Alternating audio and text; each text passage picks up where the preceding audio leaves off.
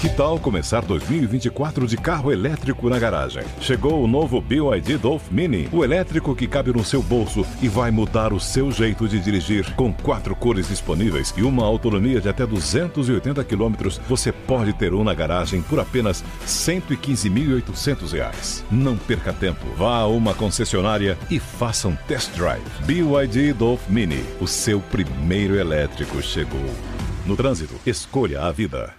If you only have a 401k, you're not getting the most for retirement. Wait, what? Add a Robinhood IRA on top, then they'll boost it by 3%. You can do that? And if you transfer in any retirement account, you get 3% on top of that. Is there a limit to the match? No limit. Robinhood Gold gets you the biggest contribution match of any IRA on the market. Sign up for Robinhood Gold at Robinhood.com slash boost by April 30th. Subscription fees apply. Investing involves risk. 3% match requires gold for one year from first match. Must keep IRA for five years. Match on transfers subject to additional terms and conditions. Robinhood Financial LLC member SIPC.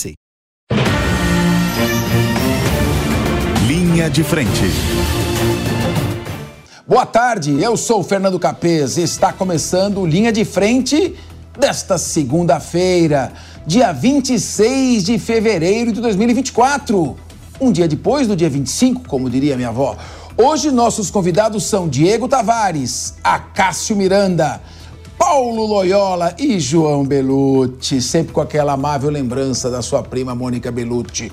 Vamos começar com o primeiro tema e vai dar polêmica, porque o Paulo Loyola está aqui e eu sinto cheiro de briga no ar.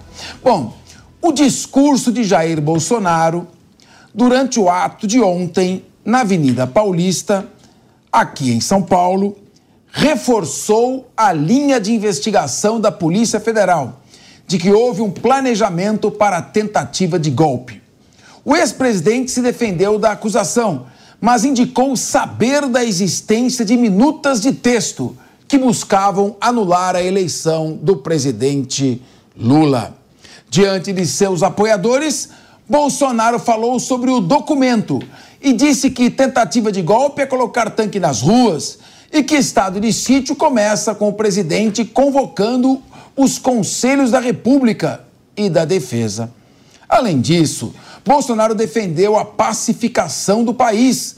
Disse que o povo brasileiro não merece estar vivendo esse momento e pregou em favor da liberdade como bem maior. O ex-presidente também fez uma série de críticas, mas sem citar nomes, e pediu anistia aos presos do 8 de janeiro. Vamos começar debatendo Vou aqui com o nosso professor de Relações Internacionais, o Acácio Miranda. Olha, é, isso aqui está me parecendo. É, a Polícia Federal enxerga no discurso indícios que aprofundam a investigação. É, é importante a gente passar algumas informações para pautar este debate. Existem dois, duas minutas, não são minutas, são dois papéis, duas folhas apócrifas, sem assinatura, de arremedos de estudo jurídico.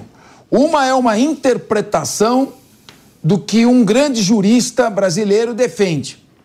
E o outro são ali uns 10, 12 parágrafos muito mal escritos, é, tipo sinalizando com a possibilidade de uma decretação de estado de sítio. Muito bem. Qual é a origem desses dois documentos? Segundo, foi amplamente divulgado pela imprensa, esse, esses dois rascunhos muito mal escritos, muito mal elaborados, que não chegam nem a ser minuta de decreto. Isso não é minuta. Isso é um rascunho não assinado. A verdade é essa. São dois rascunhos não assinados. Minuta já tem todo aquele protocolo, aquela forma de decreto preparatório, um roteiro. Não, ali são dois rascunhos que nem estudante de, de segundo ano de direito faz. Muito mal feitos. Dois rascunhos não assinados. De acordo com o que amplamente divulgado, esses dois rascunhos se encontravam no celular do ajudante de ordens Mauro Cid foram encontrados com o ajudante de ordens Mauro Cid. Eles, então, estão anexados ao inquérito das fake news, inquérito que investiga tudo.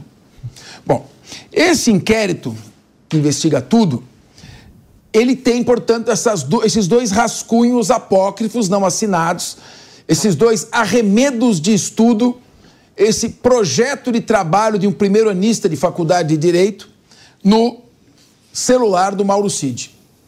O advogado do Jair Bolsonaro deu várias entrevistas. Quando teve acesso a esses dois documentos, por causa que eles estão no inquérito, foi lá que esses documentos foram parar. Ele então enviou, informou o presidente de que no inquérito havia duas, que estamos falando minutas, dois rascunhos sem assinatura de estudos jurídicos. Muito bem. O presidente então disse: manda para eu ver, ex-presidente Jair Bolsonaro, manda para mim que eu não tenho conhecimento, eu quero ver do que se trata. O advogado então manda um WhatsApp os dois, os dois documentos apócrifos que estão no inquérito da Polícia Federal e ali o advogado do ex-presidente Jair Bolsonaro teve acesso, porque estavam no celular do ajudante de, ex-ajudante de ordens Mauro Cid, ele enviou por WhatsApp esses dois rascunhos para o WhatsApp do presidente. O presidente, então, em vez de lê-lo no, no WhatsApp, Normalmente tiozão faz isso, ele imprimiu aqueles dois documentos para ler. Isso tem, aliás, uma, uma ata notarial do envio desse, dessa mensagem do celular do advogado para o celular do ex-presidente Jair Bolsonaro. Isso no dia 18 de outubro de, do ano passado, de 2023, muito tempo depois de, de 8 de janeiro e tudo. E aí, então, esses documentos ficaram lá encostados, dois rascunhos lidos. Então, quando o presidente fala desse discurso, ele tomou, segundo a defesa de Jair Bolsonaro, pelo que foi divulgado pela imprensa, ele tomou conhecimento desses dois. Eu me, eu me recuso a chamar de minuta. Sim. Isso é uma hipérbole, um exagero. Chamar de minuta dois papéis com uma sequência de ideias confusas que combinam uma deles com a sugestão para decretação de estado de sítio. Esses dois rascunhos, é, o presidente disse tomou conhecimento dele no dia 18 de outubro. A investigação tem que se aprofundar. Nós temos que aguardar o desenrolar da investigação.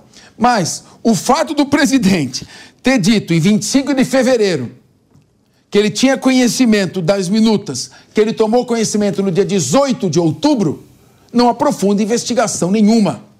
E aí eu quero colocar para você, a Cássio Miranda, vou ouvir também os demais, é, é aquela história. Um lenhador vai no seu vizinho e diz: Por gentileza, você pode emprestar o um machado para mim? Ele diz: Não, não posso, eu vou fazer a barba. Tudo é desculpa para você chegar onde você pretende. Sim. Então, é, eu quero dizer para você, às vezes eu sou atacado por isso. Eu critiquei algumas ações da Lava Jato quando eu entendi que as investigações centravam-se totalmente na pessoa do atual presidente Lula. Por quê? Porque é uma questão de que quem tem formação jurídica rejeita investigações sobre pessoas. Nós queremos investigações sobre fatos objetivos e não perseguir alucinadamente um objetivo, como se o processo servisse para isso, ou a investigação. Eu sou um dos maiores defensores da Polícia Federal, é, sempre propaguei e defendi o trabalho da Polícia Federal, relacionamento fantástico com vários diretores gerais da PF. É, a PF, eu digo que o papel que o Ministério Público representou desde a Constituição de 1988, na moralização dos costumes da administração pública, a Polícia Federal tornou-se um dos principais protagonistas a partir, sobretudo, desse milênio, do ano 2000. E é, é, um órgão de Estado, não é um órgão de governo. É um órgão que segue uma doutrina própria, tem toda uma estrutura de investigação e é por isso que ele é sempre reconhecido e elogiado. A gente espera que esse tipo de declaração não se repita.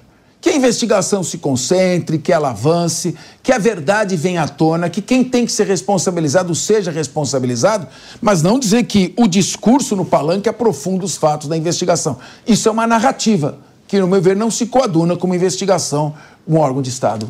Acácio Miranda. Capês, três pontos. Primeiro, boa tarde a você, aos colegas e um boa tarde especial à nossa audiência. É importante nós ressaltarmos, eu já disse isso aqui, vou parafrasear você em outras oportunidades e apanhei bastante. O embrião do que nós vivemos hoje no nosso judiciário, e vou colocar de forma genérica, foi a Operação Lava Jato todos os atropelos às garantias individuais, todas essas interpretações expandidas ganharam musculatura no nosso ordenamento jurídico na Operação Lava Jato. Em segundo lugar, olhando para esses dois documentos, eu não vou nem discutir o conteúdo deles, porque já, você já fez uma explanação sobre estes conteúdos, mas olhando individualmente, olhando de forma isolada estes documentos, eles não comprovam nada. Num processo penal, para que você chegue a uma condenação, é necessário que você cumpra algumas etapas. Um documento pode ser o ponto de partida de uma investigação, ou um documento somado a outras provas pode levar a uma conclusão. Mas repito, um documento única e exclusivamente não comprova nada. Até porque, seguindo esse raciocínio, se alguém pegasse as nossas anotações aqui que nós fazemos durante o programa para que nós possamos comentar os fatos, dentro deste raciocínio, todos nós seríamos presos, porque nós fazemos comentários, nós conjecturamos e nós construímos o nosso pensamento nesse papel. E o terceiro ponto é a cogitação. Eu tive um professor de direito penal na faculdade chamado Ferdinando Capês. Opa, meu primo, prof... meu parente. e ele falava sobre as fases do crime, o que nós chamamos em direito penal de iter criminis. E a segunda fase do crime é a cogitação. E me corrija se eu estiver errado, professor, a rigor, a rigor, aliás, é a primeira fase do crime a cogitação. A rigor, a cogitação por si só não é suficiente para nós acusarmos ninguém, muito menos para nós condenarmos alguém. Se a cogitação, que é uma fase interna e por vezes externa, através de anotações ou algo que o valha, fosse suficiente para a condenação de alguém, todos nós, sem exceção, estaríamos presos. Porque no íntimo, quando nós ficamos com raiva de alguém, a gente acaba pensando alguns impropérios contra aquela pessoa, isso pode constituir uma forma de crime. Então, documento por si só, não serve para condenar ninguém. É, o brocardo, o famoso brocardo romano, cogitationes pena nemo patitur. Ninguém responde por cogitação. Ou penseiro não paga a gabela. É, pensamento não paga imposto.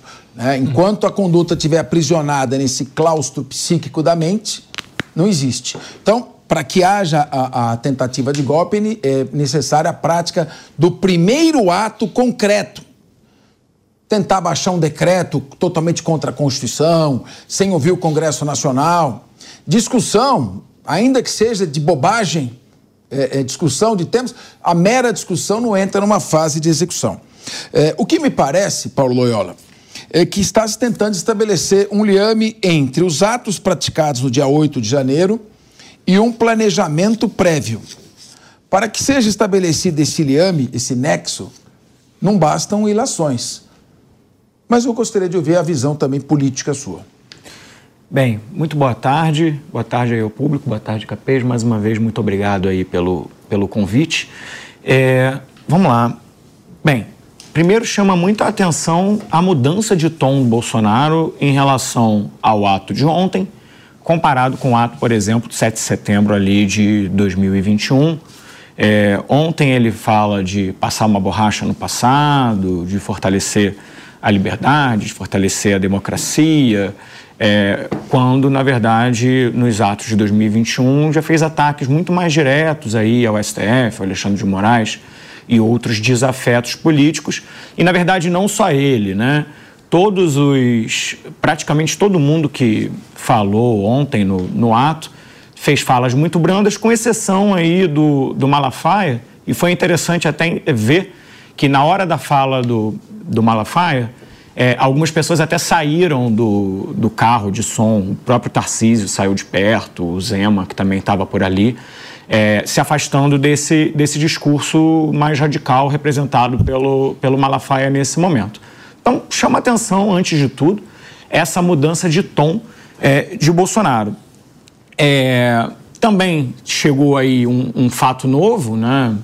provavelmente pensado aí dentro da estratégia de defesa do ex-presidente, ao reconhecer que sabia da existência de algum tipo de minuta, de, de tentativa, de alguma coisa, ele já tinha, na verdade, antes tentado entregar a cabeça ali é, do Braga Neto, né, dizendo que não, o Braga Neto queria falar sobre isso, eu não dei muita atenção. Outras vezes ele já falou que raramente usava a inteligência. Ele vem tentando achar linhas narrativas para se afastar do processo que está cada vez mais batendo a sua porta. Né?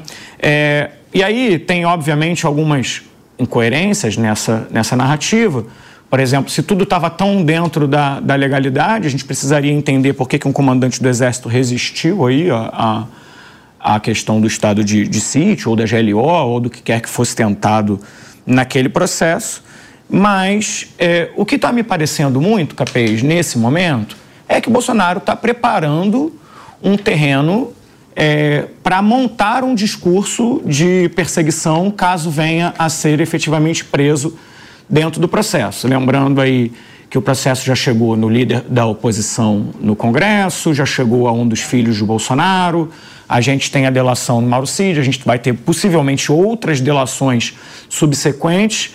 É, e o que bastante gente na política vem dizendo é que há uma probabilidade bastante grande Tivemos também o próprio Valdemar cortando o salário é, de algumas pessoas ligadas a essa movimentação aí, como Felipe Martins e o próprio Braga Neto, que estavam recebendo ali pelo Partido Liberal, pelo Partido de Bolsonaro, pelo Partido de Valdemar. É, então, na verdade, esses elementos vão se, se juntando e parece que, de fato, Bolsonaro está tentando montar uma narrativa de perseguição para o caso de ser efetivamente preso. Muito bem, Paulo. É, bom, só para é, é, o Diego Tavares, só para lembrar o seguinte: a defesa não disse que ele sabia do documento. A defesa disse que ele tomou conhecimento no dia 18 de outubro do ano passado, a partir da, do, da juntada desse documento aos autos do inquérito que estavam no celular do Mauro Cid. É, aqui não, não, não, nos cabe fazer defesa de ninguém, nem, nem acusação, a debater os fatos como, como eles são, como ocorreram. Agora, é, se no dia 7 de setembro foi um discurso fora do tom, pelo menos esse aqui está correto. Não me parece é, que numa democracia alguém, para dirigir uma mensagem ao público, tenha que atacar instituições do órgão do Poder Judiciário, atacar ministros. Aliás, é, eu, pelo menos, ô, ô Diego, eu, durante meus quase 40 anos de carreira, dentro do Ministério Público e dentro do. Não tenho isso de idade, mas e, e, Passou com três anos. É, né? dentro Começou aos oito anos de idade. Seja no Ministério Público, seja na Assembleia, seja na presidência da Assembleia, eu nunca subi numa tribuna para atacar qualquer pessoa. E nem muito menos instituições. Então, tem que atacar o STF. O STF pertence à nação brasileira. Está na nossa Constituição. É a cúpula do Poder Judiciário. E os ministros, você não pode personalizar, fulanizar o debate. Debatemos temas. Então, é, é, é, sim, 7 de janeiro foi incorreto, pelo menos agora foi corrigido esse equívoco. Não sei se por pressão ou não, pode ter havido, claro, mas foi corrigido esse equívoco. Foi no tom correto. O próprio Silas Malafaia, ele exagerou, mas ele não ofendeu ninguém. Paulo, acho que pelo que eu me lembro, ele não chegou a fazer um ataque explícito a ninguém. Precisaria rever, eu acho que ele fez um ataque ao Alexandre. Salvo não falou o nome, mas não falou o nome. Não, ah, ele, não eu precisaria rever mesmo. É, de, foi, me disseram, também, eu, não, eu não lembro do discurso, me disseram que foi um pouco forte, mas que não foi ofensivo que ele não chegou a ofender ninguém, a, a, atacar ninguém. E tem um detalhe: durante o discurso do Silas Malafaia, todas as autoridades que estavam, especialmente o governador Tarcísio de Freitas, saíram de perto, né? Eles foram para outro setor do trio elétrico.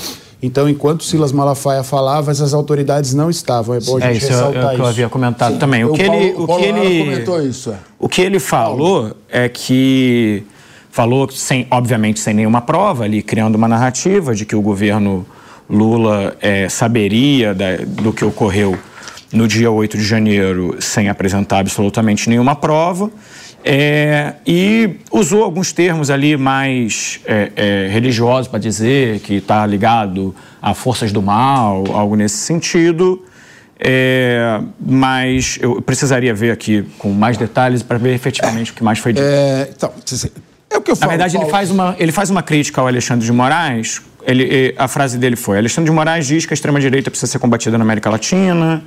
Como é que o ministro do STF tem lado, deveria combater os dois lados, é, e aí, enfim, foi mais nessa. Está dentro do. Aí, veja bem, está dentro de uma crítica. Também, se não puder fazer nenhuma crítica, por favor. Está dentro de uma crítica objetiva. Em vez de falar Lula sabia, que ele não pode falar, porque ele não tem, não tem provas, você não pode acusar sem provas, tem maneiras de dizer a mesma coisa, dizendo: olha, eu acho estranho não ter tido nenhuma, nenhuma vigilância, nenhuma proteção no, nos prédios públicos, acho estranho a polícia não ter feito uma barreira impedindo a chegada das pessoas, precisa apurar responsabilidade por esta omissão. Então, às vezes, a, a, a, pessoa, quando começa a sair da praia, né, a praia dele é, é, é, é o. Não é o altar, é o púlpito. Né? Então, quando vai fazer análises políticas, aí já, já não é muito a praia dele. Aí corre o risco de falar um, um tom assim. Mas parece estar dentro de um ponto de análise. Meu querido é, é, Diego Tavares, é, a questão que eu estou colocando, que é a notícia foco, primeiro, Bolsonaro prega pacificação. Devia ter feito isso antes, é verdade. Mas nunca é tarde para pregar a pacificação. O país não precisa de pacificação. O país precisa, não dá para ter essa polarização. Eles e nós, é direito, é esquerda, um quer agredir o outro. Não é possível que não tenha um meio termo que as pessoas possam discutir civilizadamente política, debater. Então, esse é o primeiro ponto. O segundo que eu queria também que você abordasse, é essa questão de dizer que o fato de ele falar, o discurso dele é um aprofundamento das investigações. Isso é uma, é uma narrativa. Então eu gostaria de ouvir a sua opinião. Sem dúvida nenhuma, Capês. Primeiramente, sobre o pastor Silas Malafaia, é importante a gente dizer o óbvio, que infelizmente Malafaia responde pelo CPF do Malafaia. Jamais o Bolsonaro pode é, sofrer qualquer tipo de reprimenda, quando pode ser, é, enfim, criticado sobre qualquer aspecto por uma fala que não é dele. Ali é uma manifestação, uma manifestação gigantesca, por sinal, onde diversas pessoas tiveram acesso ao microfone e falaram ali o que queriam, o que queriam falar. Então, se o Malafaia passou do tom ou não passou do tom, isso é um problema dele e não do ex-presidente. A propósito, o pastor Silas Malafaia sequer é investigado, sequer é réu em nenhuma ação, enfim, deve evidentemente ter se sentido mais à vontade para falar aquilo que queria do que o Bolsonaro, que evidentemente está acuado aí, é, respondendo a tantos processos, a tantas investigações. A respeito da manifestação, um ato belíssimo que, de fato, professor Capês, que eu acho que traz como principal resultado positivo é um amadurecimento da direita no debate, ao contrário de outras manifestações em que sim, é, muitos manifestantes passaram do ponto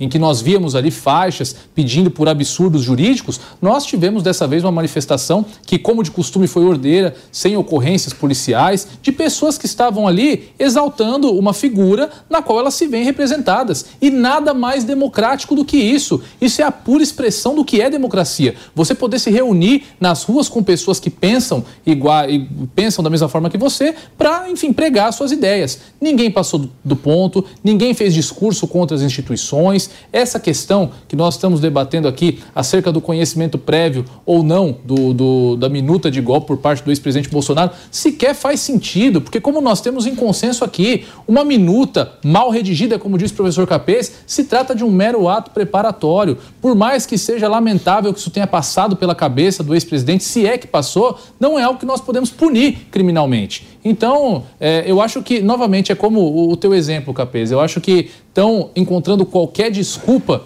que se apresente para persecução de um fim. Infelizmente, a persecução desse fim observa pouco critérios jurídicos e muitos critérios políticos. É, minuta, minuta na burocracia é, do Poder Executivo, do Poder Legislativo, do próprio Poder Judiciário, é um documento já praticamente pronto e acabado, é, com forma de decreto, com os fundamentos de decreto. Aquilo que, aquele rascunho, isso é uma. É um, é um, é uma é o HC no papel de pão. Pelo né? amor de Deus, aquilo é uma, uma, uma um, um, rascunho muito mal feito, embora não tenha todos os detalhes, óbvio, não vi o documento. Querido João Belucci, é, veja, primeiramente eu acho que a manifestação realmente foi histórica em todos os aspectos, né? Tanto a quantidade de pessoas, o conteúdo, a forma é, e as falas foram realmente uma defesa do Estado democrático de direito.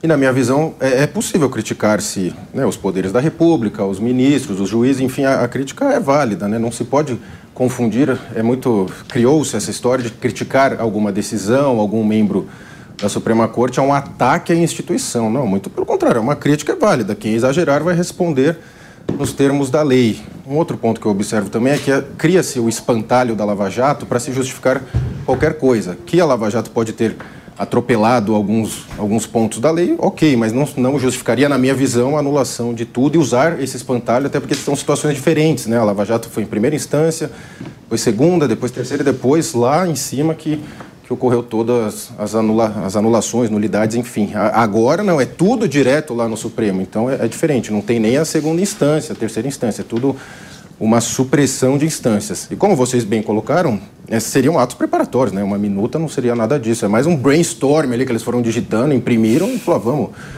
Não tem, não tem nesse sentido de falar, vou dar um golpe de Estado. Até porque seria uma, uma minuta e seria uma convocação de um Estado de sítio, algo assim, não seria, na minha visão, um golpe, como não é de fato. E o que se observa no pano de fundo é uma criminalização de qualquer oposição real não, não se quer admitir uma oposição real. E as pessoas foram na rua dizer: somos uma oposição real, queremos ser ouvidos e não somos criminosos. Não, não é para criminalizar. E o Jair demonstrou muita força e qualquer situação com relação a ele, a, o, o, público está lá para demonstrar apoio a ele, Cabeça. Bom, o que a gente de tudo isso conclui é o seguinte: o país precisa de uma pacificação. Nós precisamos, nós estamos precisando retomar o desenvolvimento econômico, o protagonismo do país no cenário internacional o respeito aos direitos humanos, e tudo isso é necessário. E quem está no comando do nosso país, que é o presidente Luiz Inácio Lula da Silva, tem esse dever de buscar uma acomodação, uma pacificação e um entendimento. Até porque é, ciclos autoritários tendem a se repetir, uma hora contra a esquerda, uma hora contra a direita. A gente vem num ciclo de tudo quanto é ex-presidente vem sendo preso. Então, esse é um ciclo ruim é, para o país que cria uma instabilidade jurídica muito grande e uma instabilidade política. Não é? E é preciso também fortalecer o poder de, de quem tem voto, de quem tem representatividade popular, porque todo poder emana do povo. E também, finalmente, que as investigações sigam com objetividade, impessoalidade, sem nenhum impulso punitivo ou persecutório. Que os fatos continuem sendo investigados e quem eventualmente tenha tramado a tomada de poder por meio violento, que seja responsabilizado. Mas que passe a chegar até isso, que, sejam, que seja respeitada a ciência penal e a ciência processual penal. Vamos prosseguir com mais informações sobre o evento. Michele Bolsonaro foi um dos destaques do ato na Avenida Paulista. Em seu discurso, ela falou sobre, abre aspas, assassinato de reputação diário como colocando essa, essa perseguição que seu marido Jair Bolsonaro está sofrendo, segundo a visão dela. O, já o governador de São Paulo, Tarcísio de Freitas, que também participou da manifestação, foi com outro enfoque. Ele disse ser grato a Jair Bolsonaro, que ele não era ninguém a tecer uma aposta de Bolsonaro, que o chamou para ser ministro da infraestrutura. Muito bem. Bom, foram feitas as coisas, já que comentamos aqui eh, esse evento. Vamos dar uma olhadinha agora falar de política externa. Dando sequência à política externa brasileira, o presidente Lula faz novas viagens internacionais nesta semana. Na quarta-feira, Lula viajará a Guiana para o encerramento da reunião de governantes dos 15 países da Comunidade do Caribe, é a CARICOM, ruim essa sigla, né? parece caricatura. Caricom. Parece Caricom. Comic Con, né? É, parece caricatura. Então, nos 15 países da comunidade do Caribe, vai para Caricom, onde será recebido como convidado especial.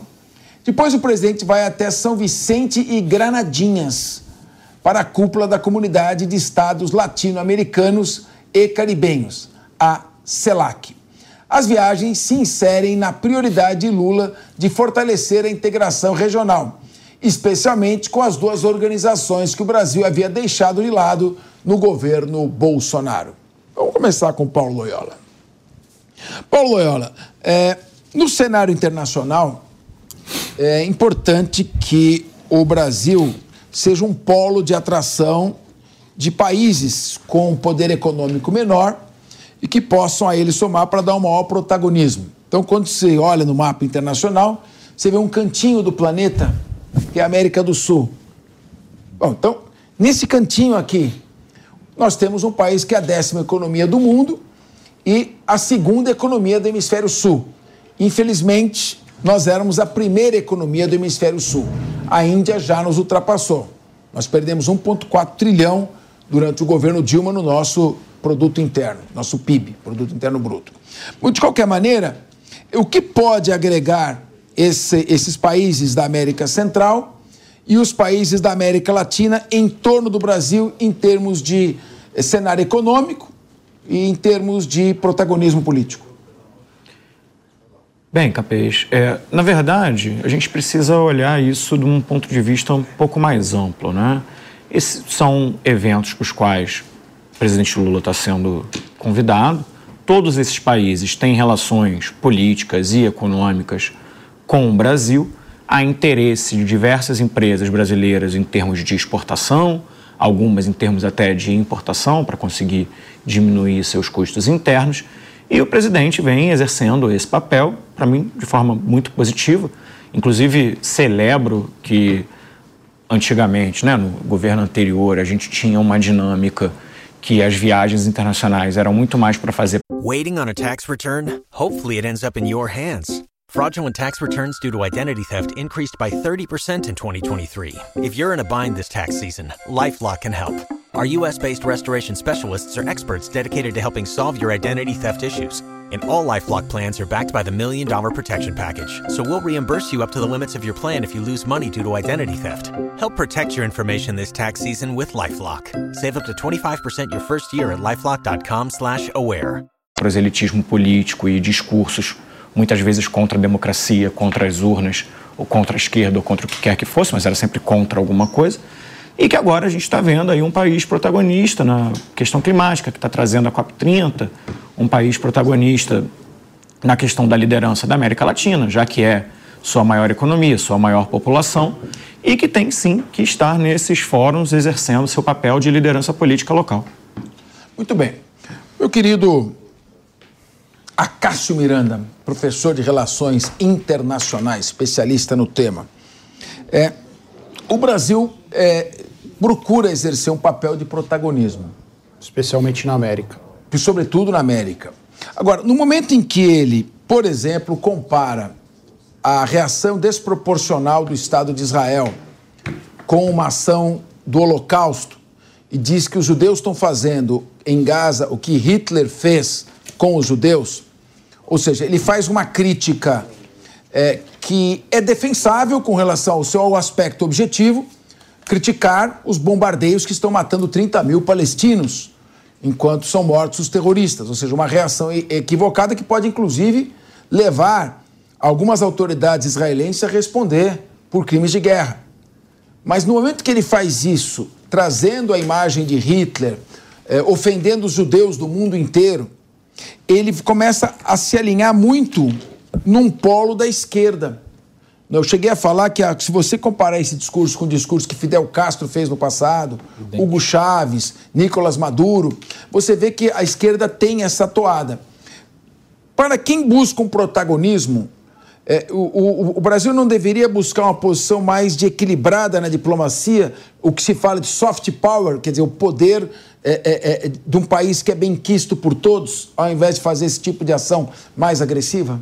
Capês, a neutralidade, eu vou frisar, a neutralidade sempre foi um princípio regente das relações internacionais brasileiras. E nós, enquanto país, ao longo dos séculos, ao longo das décadas, nós mantivemos este princípio como guia das nossas relações internacionais. Não à toa, o Itamaraty e o Instituto Rio Branco são referências em termos de diplomacia.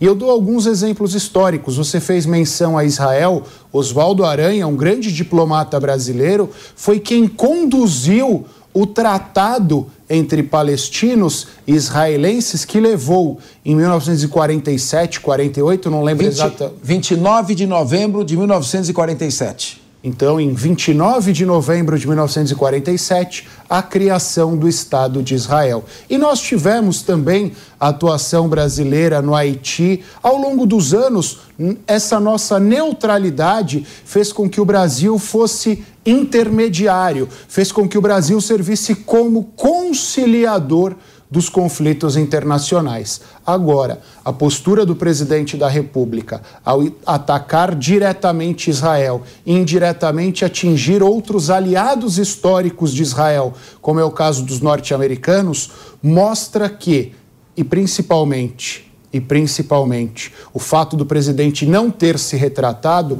mostra que nós não estamos preocupados com a nossa relevância internacional. Nós não estamos preocupados com as nossas relações, sejam elas comerciais, sejam elas sociais, sejam elas humanitárias. Mostra que nós estamos preocupados única e exclusivamente em fazer prevalecer uma ideologia em detrimento a tudo aquilo que o nosso país construiu ao longo dos séculos. Muito bem. Como eu não, eu não peguei você no meio do discurso, e eu não esperei você terminar. Você me interrompeu, não Eu te interrompi, eu peço desculpas. É 29 de novembro de 47 foi quando foi aprovado o plano de partilha é, do território da Palestina para judeus e palestinos. O Estado de Israel foi criado dia 15 de maio de 1948. No dia seguinte à criação do Estado de Israel, iniciou-se essa guerra sangrenta, irracional, intratável, insana e que milhões, milhões de pessoas são vítimas dos erros por parte dos líderes. Então, quando o líder erra, infelizmente as pessoas acabam respondendo. Assim foi com o Iraque de Saddam Hussein, assim foi com a Líbia de Muammar Gaddafi. Enfim, lamentavelmente, e assim tem sido no Oriente Médio. Diego Tavares, essas viagens tem um lado positivo, que o Brasil, o Brasil projeta a sua imagem internacional. Mas a crítica é que, enquanto isso, o Congresso Nacional faz uma verdadeira chantagem com Alexandre Padilha e está exigindo aí bilhões e bilhões de reais para poder fazer o seu trabalho, que é votar projeto. Então, ou o presidente fica mais no país e usa o seu carisma para conduzir os trabalhos do Congresso Nacional, ou simplesmente ele deixa o Alexandre Padilha como atravessando uma floresta com canivete. Porque ele, ele, como é que ele vai lidar com aquelas feras do Congresso Nacional? Eu quero. Eu quero 200 milhões para minha região. E o Padilha é meu amigo. Ele é bonzinho. Tá bom, tá bom. Pode deixar. E aí. cumprir, né? Alegria. E aí o que vai acontecer? Chega lá, fala sim, e aí não vem os 200 milhões. Aí começa a ficar complicado. Então, o, o é importante que a articulação, o presidente assuma essa articulação e empodere o Padilha, dizendo: ó, quando ele disser sim, é sim. E se ele não puder dizer sim, vocês vêm falar comigo. Agora, enquanto isso, nós estamos aí na, no Caribe. Conhece é. o Caribe? Conheço, conheço. Qual, qual ilha que você foi lá? lá? É? Algumas vezes, algumas vezes, professor Cabeça. É. Gosto muito de Cancún. Cancún. Cancún. Muito gostoso. Muito bom. Já esteve em Cuba? Não, em Cuba não. Não, né? Não, não me atrai esse tipo de turismo. Então, tá. Muito, depois exótico. Vamos falar sobre o Caribe depois, tem praias paradisíacas lá, mas vamos primeiro falar aqui do debate, que é importante fazer isso. Senhor Capês, olha, eu tenho um certo receio de que uh, em algum momento nós tenhamos que vir aqui, eh, no linha de frente, dizer que o presidente Lula estará em viagem para o Brasil.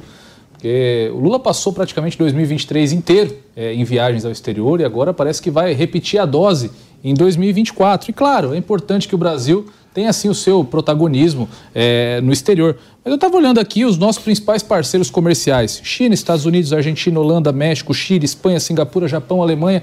Ou seja, a grande maioria dos países caribenhos não estão ali, mas nem não são nem visíveis na lista dos nossos maiores parceiros. Então, considerando que o Brasil tem tantos problemas, denúncias gravíssimas como é, a crise humanitária na terra Yanomami, denúncias gravíssimas como o caso lá na ilha do Marajó, que demandariam sim a atenção do presidente da República. Haja vista que no caso dos indígenas, por exemplo, nós temos um ministério com um orçamento bilionário que também passou o ano passado inteiro viajando para o exterior, sem resolver um problema do nosso quintal, interno do nosso país. Então eu me lembro que, principalmente nos debates da, da eleição presidencial, o presidente Lula falou muito: eu vou resolver os problemas, eu vou resolver o problema tal, eu vou agir ali na crise e tal. E hoje o que nós vemos é que ele deixa, como o professor Capesa aqui bem disse, ao, a, a cargo dos seus subordinados a resolução desses problemas. E isso sai muito caro para o Brasil. Nós vamos gastar agora em 2024 60 bilhões em emendas parlamentares, porque o presidente pessoalmente não negocia com os deputados. E de repente, negociando pessoalmente, conseguiria mais apoio político, não precisaria despender tanto dinheiro público que poderia ser empregado, por exemplo, nas obras do PAC, onde vai faltar dinheiro, inclusive, onde o, o, o, presidente se valeu da sua palavra pessoal somente para pedir aos deputados que investissem o dinheiro das emendas no PAC e os deputados, é claro, em ano eleitoral recusaram. Então, acho que, enfim, temos sim é, certa importância em ser um protagonista no ambiente exterior, mas eu acho que o Brasil tem problemas domésticos muito graves que demandariam a atenção pessoal do presidente da República. Nossos grandes, João Belucci, nossos grandes parceiros comerciais são China em primeiro lugar, Estados Unidos em segundo. E os países do Oriente Médio também têm grande interesse em, em aquisição de produtos agrícolas do nosso agronegócio. Os países africanos têm minérios, têm. Então, a pauta não deveria ser uma pauta guiada, em primeiro lugar, pelos interesses econômicos bilaterais do Brasil e essas nações? Concordo contigo, Capese, até me alinhando na fala que o Diego fez anteriormente, o Lula está numa espécie de périplo internacional, né? O Lula, persona não grata em Israel. Ele está nessa espécie de viagem, uma espécie de limpeza da biografia dele, quando aqui tem grandes pro problemas e muito relevantes que, com o governo dele, aumentaram, como a questão dos Yanomamis. E ao que me consta, ele não viajou para lá aqui, né? Seria bem simples ir para lá. E eu vejo também o Lula, ele fala muito do Bolsonaro, ele fala do Bolsonaro. Parece que o governo do Bolsonaro durou 50 anos no Brasil e todos os problemas são decorrentes desse desse governo. Imagino que ele deveria focar um pouco mais em governar, mas me parece que sem essa questão do, do contraponto com o Bolsonaro, ele fica sem, sem, sem o que falar, porque a, a mídia fala mais do Bolsonaro do que do Lula, que é o, que é o presidente. O Lula, né, parceiro da China, da, da Rússia, né, defensor do Hamas, né, acusa Israel, então acho muito complicado. E o mundo à beira de grandes conflitos, né, como já vem ocorrendo, e o Brasil não discutindo a questão do seu exército, né, da proteção das suas fronteiras, indo na contramão. Né? O Lula quer esse, esses, esses órgãos supranacionais né, se, se intrometendo em tudo quando a nossa soberania está em, em xeque, é a minha visão, cabeça. Nós vamos agora com informações importantes. Está um problema esse negócio da dengue, está se alastrando, pode virar uma epidemia no Brasil. Então a gente precisa passar informações importantes sobre a dengue no Brasil. Voltamos já já. Jovem Pan contra a dengue. Todos devem ter a mesma preocupação, identificar e eliminar o criadouro e se proteger contra o mosquito em toda a área eh, da sua casa, da sua seu local de trabalho, de convivência, porque o risco ele pode estar em qualquer é, local. A proliferação do mosquito e o mosquito contaminado pode estar em qualquer ambiente nesse momento de verão. As condições climáticas elas são favoráveis à proliferação de mosquitos em qualquer ambiente. Então as medidas devem ser gerais e tomadas independentemente do ambiente onde as pessoas estão, tanto na residência, quanto no trabalho, quanto nos deslocamentos. As medidas gerais devem ser tomadas por todos. Jovem Pan contra a dengue. E voltou ao assunto, voltou novamente ao tema de debate. O partido, a meu ver, que chegou a ter os maiores e mais talentosos valores da política e gestão pública do país. E modesto. O partido, e modesto sempre. o partido que comandou o estado de São Paulo entregando com superávit de 54 bilhões de reais, pois ter pego quebrado o estado. O país, o, o, o partido que foi o protagonista nas privatizações, na privatização das comunicações telefônicas, na criação das agências reguladoras. Ou seja, o país de Fernando Henrique Cardoso, o país de eh, André Franco Montoro, Mário Covas, eh, Geraldo Alckmin no PSDB, José Serra, que crítica, eh, João Dória, críticas ou não, ataquem essas. Eu não gosto. Tudo bem, eu respeito mas analise a gestão objetivamente. E o PSTB, para uma tristeza do país, ele foi perdendo o seu protagonismo, foi perdendo a sua relevância porque ele se engessou. Ele não permitiu que houvesse renovações. Por isso a gente fica feliz quando novamente surge ele, querido Acácio Miranda, Paulo Loyola, João Belucci e Diego Tavares. Ele está aí novamente, o PSDB. A convenção do PSDB em São Paulo para definir a nova liderança do Diretório do Estado terminou sem acordo. Que surpresa!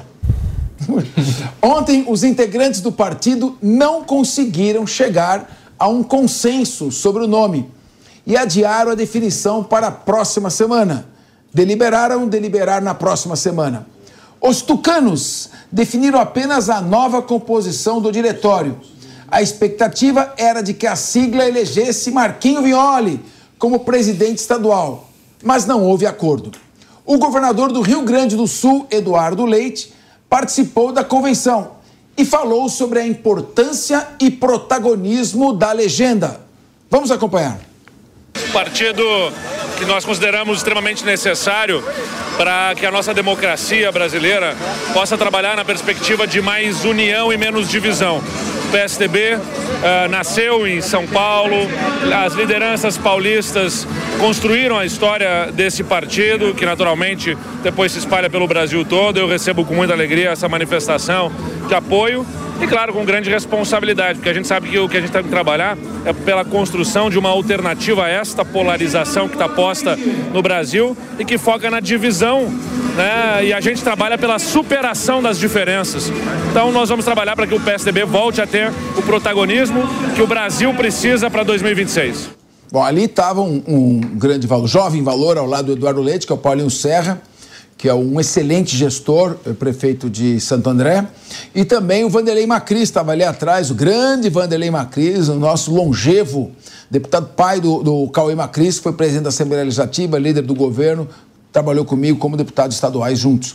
Uh, bom, o Eduardo Leite, eu gosto desse rapaz, eu acho ele muito capaz, inteligente, preparadíssimo, é um ótimo nome aí, o PSDB, talvez seja o nome mais forte do PSDB hoje em dia.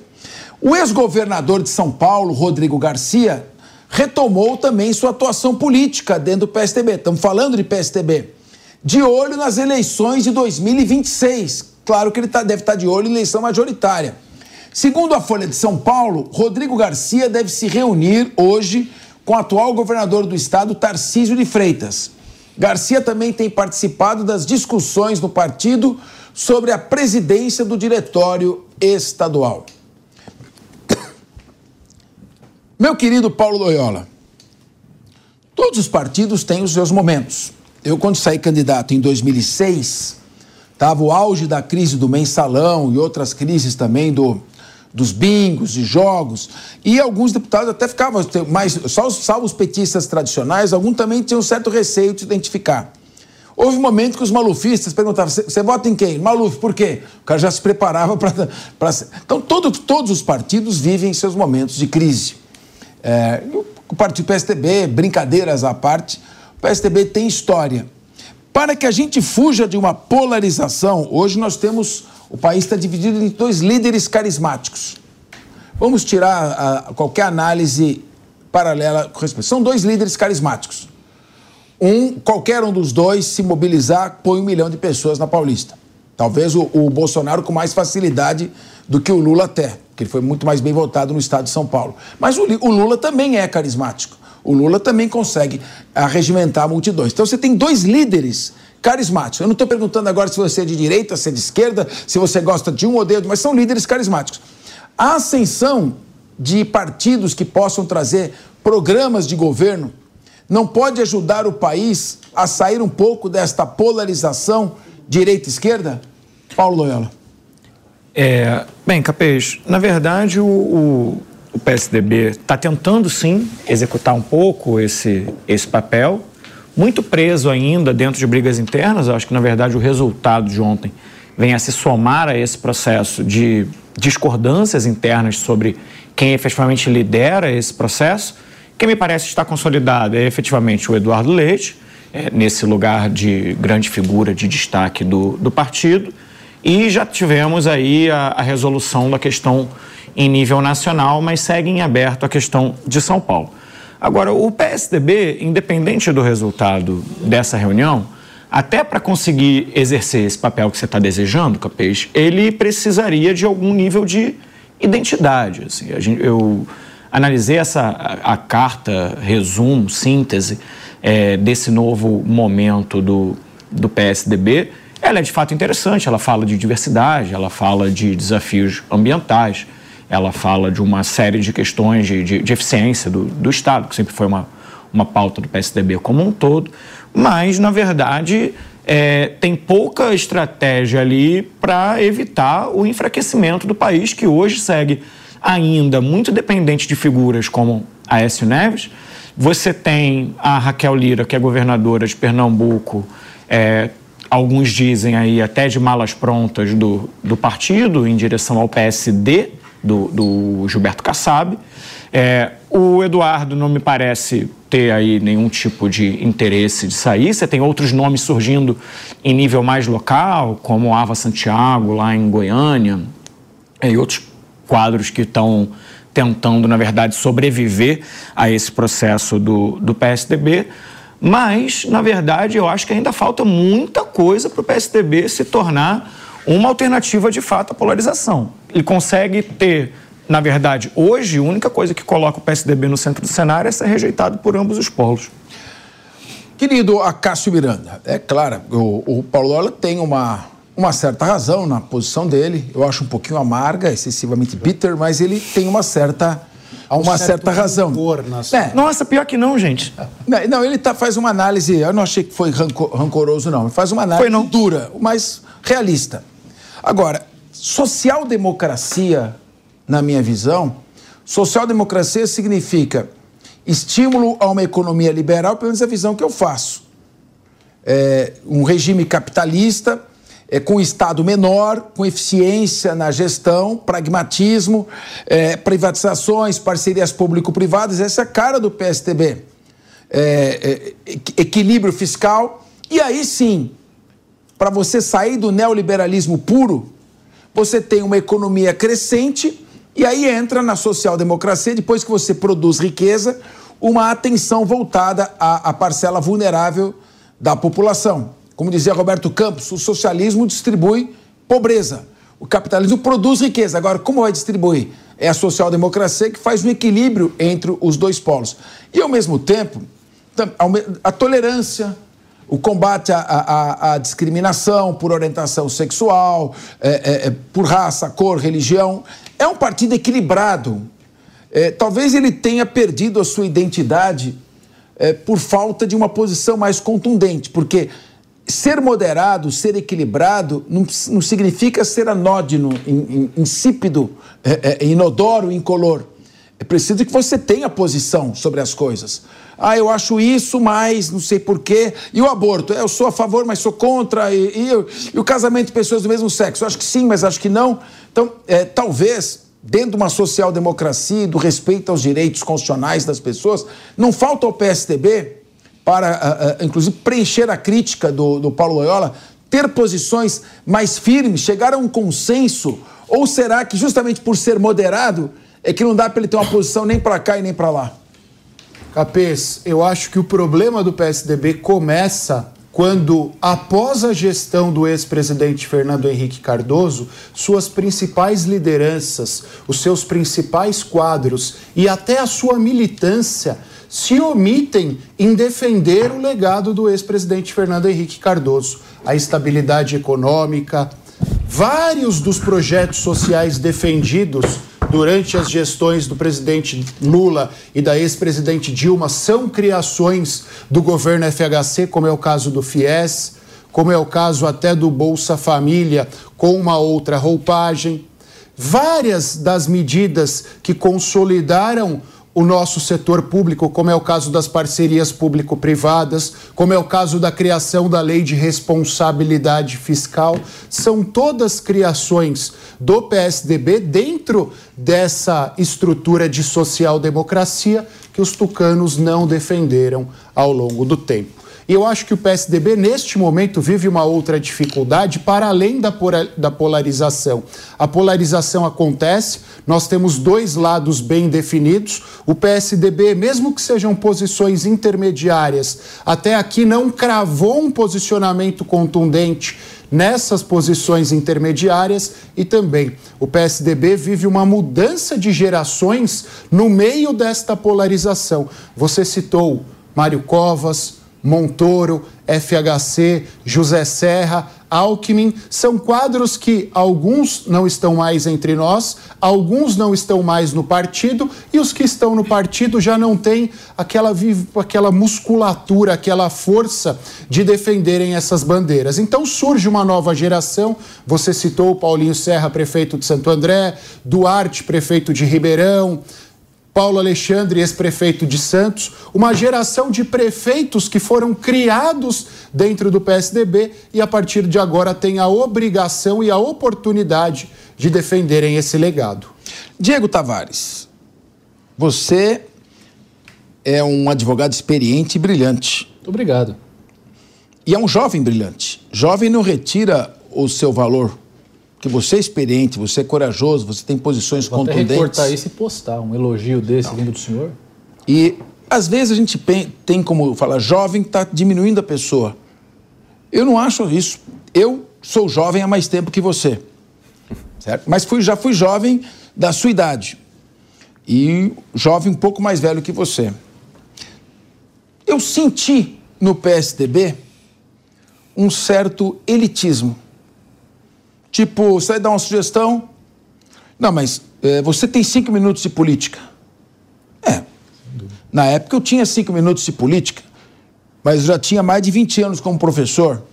Vários delegados que tinham sido meus alunos, oficiais da Polícia Militar, procuradores. Então, quando eu via algum tema ligado a direito, eu achava que eu tinha que ser ouvido. Mas eu não podia ser ouvido porque eu tinha cinco minutos só de política. Aí você vai participar de uma campanha e eu quero exaltar os feitos do Fernando Henrique Cardoso. Mas aí, se eu exaltar os feitos do Fernando Henrique Cardoso, não vai ao ar. Por que, que não vai ao ar? Porque o marqueteiro diz que não, que não pode falar. Então falta um pouco, além do elitismo, uma certa cintura muito dura seguindo a ditadura dos marqueteiros. O marqueteiro fala isso. É nem direita nem esquerda. Tá bom, não é nem direita nem esquerda, então não é uma coisa nem outra, perde a eleição. É, marqueteiro entende fazer marketing político, mas não entende nada de política. Aí, Paulinho Loyola. E pelo que eu entendo, pelo que eu entendo, eu acho. Porque o político é que tem o feeling. Era a hora do ó, padrinho, né? O político que tem, ó, ó. Só tem boca cheiro, pra falar o que quer, né? Tá tudo certo. Cheiro político. Ah, faz isso. Faz o quê? Porque minha pesquisa diz que pesquisa, rapaz. Política tem um pouco do feeling também, da intuição ao lado da ciência. E falta uma coisa, por exemplo, o Lula pega um jovem formado na mesma faculdade que eu, um ano antes de mim, que é meu amigo, que estava ali tomando sol no Esporte Clube Ciro, passava, a gente se cumprimentava, que é o Fernando Haddad, fala: você vai ser ministro da Educação. Agora eu vou te levar para ser candidato a prefeito. E eu não vi isso nas lideranças do PSTB puxando jovens para fazer isso. O próprio saudoso Bruno Covas teve que retirar uma candidatura a prefeito de São Paulo quando era o momento dele ter saído. Não essa que ele foi vice do, do, do, do Dória, uma anterior. Então, é, ou o PSDB aprende com esses erros e começa a buscar novos valores. Você falou, Paulinho Serra, é um grande nome. Luiz Fernando Machado não está no, no, no Foi pro PL Jundiaí? Agora. Foi pro PL, perderam o Luiz Fernando Machado. Então, como é que você vê é, essa questão do, da perda do protagonismo do PSDB por não ter se renovado ao longo dos tempos, ter ficado engessado? Capaz, eu acho que você diagnosticou muito bem o problema do PSDB. Eu só discordo em um ponto do que o senhor disse, é, a respeito da, de que isso é feito do outro lado, por parte do PT, por exemplo, quando você usa o exemplo é, do Lula e do Eles se matam também. PT, Eles se matam o também. O PT também é um partido que possui uma Lula dependência gigantesca. A diferença entre o PT e o PSDB é que o, o PT dispõe de uma figura que, como nós é, já admitimos aqui, isso é consenso na mesa, é carismática do porte do Lula. Não, o que eu te falo, só para eu corrigir, sem te cortar, o, o, Lula é a única figura que tem hoje que, que, que do PT. Sem, sem, o Lula, o, eu acho que o PT... Tem o mesmo destino do PSDB. Eu também acho. Mas ele o que eu digo é o seguinte, eles vai puxando mais os valores que o PSDB fazia nesse ponto. Agora, isso, isso é, um, é, é um diagnóstico que, sem dúvida, deságua nessa, nessa falta de preparação, sim, de novas lideranças. O Acácio ele numerou aqui é, uma série é, de prefeitos, temos também é, alguns deputados federais do PSDB, mas o cenário, de modo geral, desde a fundação do partido, é que nós partimos de uma primeira eleição com 38 deputados federais eleitos para a última eleição agora em 2022 com somente 13 deputados eleitos. Então isso indica claramente o déficit na preparação de novas lideranças no partido. E isso tudo somado a essa constatação que nós fizemos aqui, de que o presidente do PSDB não sabe se ele é pró-aborto, se ele é contra o aborto, se ele é pró-liberação de drogas, se ele é contra a liberação das drogas, não sabe de temas que são, enfim, é, praticamente aquilo que coloca hoje, no ambiente político polarizado como é o do Brasil, a pessoa na sua caixinha. Não estou dizendo que isso é positivo ou negativo, acho até de certo ponto que é, é democrático que nós tenhamos um choque de, de, de, opiniões dentro de um mesmo partido. Mas um partido político, por essência, é uma instituição que tem que ter uma ideologia clara. E isso nós não conseguimos, infelizmente, observar no PSDB. E com isso, o partido que uma vez foi protagonista do debate público nacional, que foi o partido, na minha opinião, do melhor presidente da República que o país já teve, hoje está em pequenas discussões e encontrando toda sorte de problemas para promover democracia da porteira para dentro. Outra coisa, João Belucci, você, o, o, sem querer entrar no mérito, não vou discutir o, o mérito da ação, mas extrinsecamente, externamente. O presidente Lula foi condenado em primeira instância, foi condenado no TRF4, foi condenado no STJ por corrupção, expediram mandado de prisão. O PT cercou a sede do partido, ficou com ele até o último minuto, foi visitar até que houvesse posteriormente a anulação eh, de todas as condenações. Eu quero fazer um paralelo com o Aécio Neves. O Aécio foi flagrado num vídeo, mas ele não foi. De faltar uma, uma solidariedade, que no momento que um companheiro fica numa dificuldade, o tucaninho vira galinha e corre para debaixo da, da, da, mesa, isso também não atrapalhou? Atrapalhou, com certeza. E até essa, esse fato de repelir o, o Aécio não foi tão claro entre o partido, né? O próprio Aécio manteve alguma força ali e conseguiu não ser expulso. Eu lembro que teve esse movimento de expulsá-lo, mas o partido acabou. Tô ouvindo, tô ouvindo. Não expulsando. O que eu enxergo, na verdade, o PSDB, ele acostumou-se a ser o establishment. E nesse, nessa, nessa questão de, de polarização, enfim, o Rodrigo, na última eleição aqui, o Rodrigo Garcia, ele foi rapidamente para o lado do Tarcísio, né, do Bolsonaro. For the ones who work hard to ensure their crew can always go the extra mile, and the ones who get in early so everyone can go home on time. there's Granger, offering professional grade supplies backed by product experts so you can quickly and easily find what you need. Plus, you can count on access to a committed team ready to go the extra mile for you. Call, clickgranger.com, or just stop by. Granger, for the ones who get it done. Esse sentido acenando, ó, eu estou mais, mais à direita. O que eu vejo é que o PSDB sempre orbitou no voto conservador, voto de direita, mas sem ser a direita de fato. A direita votava no PSDB, na minha visão, por falta de um, de um partido que a representasse. Agora, o que acontece é que o Eduardo Leite, ele é esse nome mais forte hoje, mas, na minha visão, ele está muito mais ao centro, à esquerda, do que, do que à direita. Eles, eles próprios repelem muito a figura do Bolsonaro, da direita, ou seja, ele está ele tá sem, sem, sem espaço na esquerda e na direita. O próprio Bruno Covas, que já já faleceu, se definia na eleição como um radical de centro. O que seria um radical de centro? Né? Não sei o que seria um radical de centro. Então, quando você não tem uma agenda, você se define, ah, eu sou essencialmente gestor, você governa com a agenda existente. A agenda existente no país é a, de, é a de esquerda. E o que me parece é que não há interesse algum da direita em estar relacionado ao PSDB e nem da esquerda. O PSDB vai ter que, que se reinventar, defender o legado que, que construiu e com o um nome mais forte hoje, que é o Eduardo Leite, o Rodrigo Garcia, boa sorte, mas eu vejo mais o Rodrigo Garcia com mais força, porque ele se posicionou na última eleição, ao contrário do Eduardo Leite, que ficou mais em cima do muro. Você falou uma, uma, uma questão interessante. É, o PL diz que o PSDB é são, esquerda. são, esquerda. comunistas. O PT diz que é o PSDB é neoliberal. E você tem ali, você tinha no momento até o Coronel Telhada, que insuspeitamente é de direita, e tinha gente de, de, bem próximo à extrema esquerda. Então, fica ali um balaio de gato. É preciso definir o que é a social-democracia e quais são as posições que são defendidas pelo partido de maneira clara. Mas agora, vamos mudar de assunto, porque você sabe que aqui na Jovem Pan é a melhor cobertura de guerra da televisão brasileira. Por quê? Porque aqui ninguém tem rabo preso com ninguém. A gente fala o que tem que falar, é a verdade que tem que ser dita. Você quer ser enganado? Vai na BBC, vai na CNN Internacional, vai na Fox News e você vai ecoar aquilo que as grandes, os grandes corporações, os grandes, as grandes corporações e interesses econômicos querem que você diga. Aqui nós vamos analisar a verdade. Por isso que aqui se trata é, do, desses temas de conflitos internacionais como ciência e não como ideologia. O que é, é. Adianto ter falado para vocês em 2022 que a Ucrânia ia ganhar a guerra? Eu apanhei bastante, dizendo que foi um erro do Zelensky é, interromper as negociações de paz com o Putin em fevereiro de 2022, que ele não deveria ter acreditado na OTAN, que foi uma imprudência dos Estados Unidos ter estimulado a OTAN até a fronteira com a Rússia, que os Estados Unidos estão concentrando todo o seu esforço no leste europeu, quando o seu grande desafio é a China, que vai ultrapassá-la economicamente, que em 2030 vai ter mil ogivas nucleares em 2035, 1.500 ogivas nucleares que está plantando silos ali em direção a Taiwan. Agora, a gente tem que analisar o que é, porque o tempo acaba sendo o senhor da verdade. Vamos agora com informações do Oriente Médio, já que o primeiro-ministro palestino renunciou ao cargo nesta segunda-feira.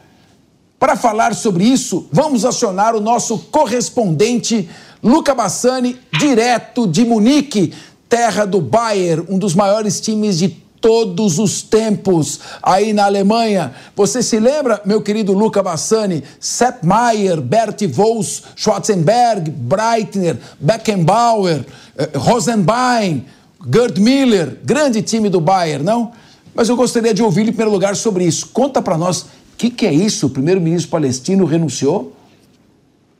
É um grande time do Bayern mesmo, mas algumas décadas antes de eu nascer, Capês. Falando agora sobre é, a questão palestina, o primeiro-ministro palestino, Mohamed é, Sepayeh, ele acabou renunciando ao cargo porque acredita que é o momento de uma nova necessidade de uma governança palestina. Muitos falam sobre o momento pós-guerra, no qual os Estados Unidos tenta costurar um acordo para que a autoridade palestina, que foi fundada de fato em 93 nos acordos de Oslo, possa administrar não só a Cisjordânia, como já de fato administra algumas regiões, como também a própria faixa de Gaza. Seria um acordo, inclusive, que estaria sendo feito nos bastidores entre Hamas, um grupo terrorista, e o Fatah, um grupo político que é considerado amplamente corrupto pela própria população palestina, mas que é mais moderado nas negociações políticas do que um grupo que é fundamentalista islâmico e quer apenas a destruição do Estado de Israel. Nesse sentido, ainda o presidente da autoridade palestina, Mahmoud Abbas, não aceitou ainda direto essa renúncia, mas muitos acreditam que isso seja inevitável e que essa renovação da governança da autoridade palestina pode, possa ser vista com bons olhos, tanto pelo governo de Israel quanto pelos outros países árabes e também pelos Estados Unidos, que tentariam utilizar este gesto como um é, a causa China no final desta guerra. Mas sabemos que isso talvez não seja suficiente, já que o governo de Benjamin Netanyahu disse da faixa de Gaza no momento pós-guerra a autoridade palestina ou qualquer outra autoridade árabe que não seja o próprio Estado de Israel, algo que sabemos que é dito veementemente pelo governo Netanyahu, mas que de fato pode não acontecer se considerarmos que no pós-guerra ele e seus ministros podem estar até mesmo fora da política israelense. Ô, Luca, eu queria fazer uma pergunta, só esclarecendo que esse time do Bayern é de 73, 74, 75, 76. Foi tricampeão da Champions League, foi campeão em cima do Cruzeiro em 76, ganhando de 2 a 0 em Munique, empatando 0 a 0 em Belo Horizonte. Aquele grande time do Cruzeiro que eu não vou recitar a escalação. Eu queria te perguntar o seguinte: é, qual a importância que tem o primeiro-ministro palestino quando Gaza está sob o domínio do Hamas, a Cisjordânia sob o domínio do Fatah? Então, o primeiro-ministro é ligado ao Hamas ou é ligado ao Fatah? Que influência que ele tem sobre a faixa de Gaza? E vamos dizer o, o português como tem que ser dito. Qual a importância que tem ele ter renunciado se ele não tem nenhum poder para influenciar na solução da questão? Olha, Capês, como nós sempre fazemos aqui, o retrospecto histórico ele é fundamental para a gente entender esse conflito. Isso é do controle da faixa de Gaza até 2005, quando resolveu retirar todos os colonos israelenses, inclusive naquela da faixa de Gaza, foi devolvida à autoridade palestina que já comandava a Cisjordânia. Em 2006 nós tivemos eleições, o Hamas ganhou por uma margem pequena perante o Fatah e aí surgiu uma espécie de mini guerra civil que fez com que o Hamas, que é um grupo terrorista e desde aquela época já tinha uma vertente muito mais radical, expulsasse o Fatah, inclusive matasse algumas lideranças do Fatah na faixa de Gaza, colocando-os diretamente apenas na Cisjordânia. E desde então, de 2007 em diante, ou seja, nos próximos 15 anos, 16 anos, se nós considerarmos o ano 2024, nós temos esse período é, de governo ditatorial do Hamas, implementação da Sharia e uma é, política hostil ao Estado de Israel. O Fatah, por mais que seja considerado corrupto, é um grupo político onde há maior, é, maior chance de diálogo entre os governos de Israel e as autoridades palestinas, e obviamente que eles não têm mais controle sobre a faixa de Gaza. Então, estamos falando apenas de um mundo é, hipotético, apenas de algumas. É, é, alguns rumores que surgem sobre quem administraria a faixa de Gaza no período pós-guerra, já que muitos acreditam que uma, é, uma governança inteiramente judaica, inteiramente israelense naquela região não seja aceita pelas 2 milhões e 300 mil pessoas que vivem lá, além, é claro, de toda a comunidade internacional que está muito contrária à posição de Israel. Então, acredito que é, não tem importância nenhuma, mas se torna manchete por se tratar de um, uma figura política dentro do, do mundo é, árabe que estava em controle do seu cargo há muitos anos. Obviamente, isso tentando mostrar uma tentativa de renovação, mas nós sabemos que isso é muito pequeno, dadas as limita limitações democráticas dentro dos países árabes. Mudança inócua. Agora, Lucas, sobre o conflito, o exército israelense apresentou um plano de evacuação de civis da faixa de Gaza. Uh, bom, o que diz a proposta, eu sou obrigado a te perguntar. É, evacuação da faixa. Se for isso aí, é, é, é um, um, plano que só, só o Benjamin Netanyahu acredita. É, Capês, nós sabemos que é, o governo de Netanyahu deixou bem claro que o objetivo final é dominar a cidade de Rafah e a última porção do enclave palestino, essa que faz fronteira com o Egito.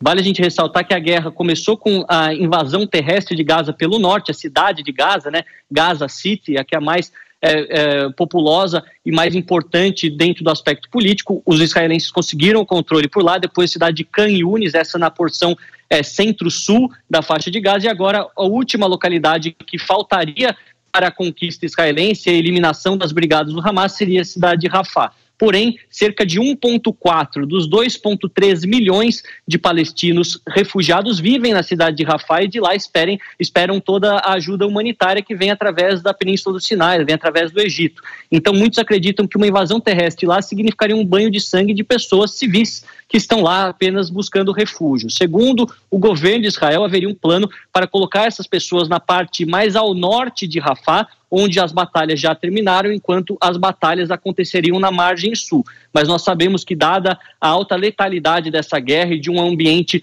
densamente povoado, a chance disso não dar certo e muitos civis inocentes morrerem nessa operação é muito grande. Por isso, as potências ocidentais, inclusive, tentam dissuadir Israel desse plano, que estabeleceu um prazo, 10 de março, a data que, inclusive, começa o Ramadã, mês sagrado dos muçulmanos, para essa invasão se concretizar. Obviamente que é muito difícil dissuadir Benjamin Netanyahu e seu governo muito radical dentro de Israel, mas as tentativas continuam, inclusive com é, os Estados Unidos, o Catar e o Egito falando sobre a possibilidade de um novo cessar-fogo por seis semanas, em troca de 40 reféns e 300 prisioneiros palestinos. Vale a gente ressaltar que da única vez que isso aconteceu durante essa guerra, cada dia eram liberadas 10 pessoas em troca de é, é, três prisioneiros do, é, palestinos por pessoa, ou seja, eram 10 pessoas israelenses contra 30 palestinos. Agora seriam é, 40 pessoas israelenses por 300 palestinos. Então a proporção já mudou bastante. A gente vê que provavelmente esses reféns sejam de maior, é, sejam mais valiosos, assim podemos dizer, na linguagem da guerra, ou homens, ou militares, ou pessoas influentes no governo.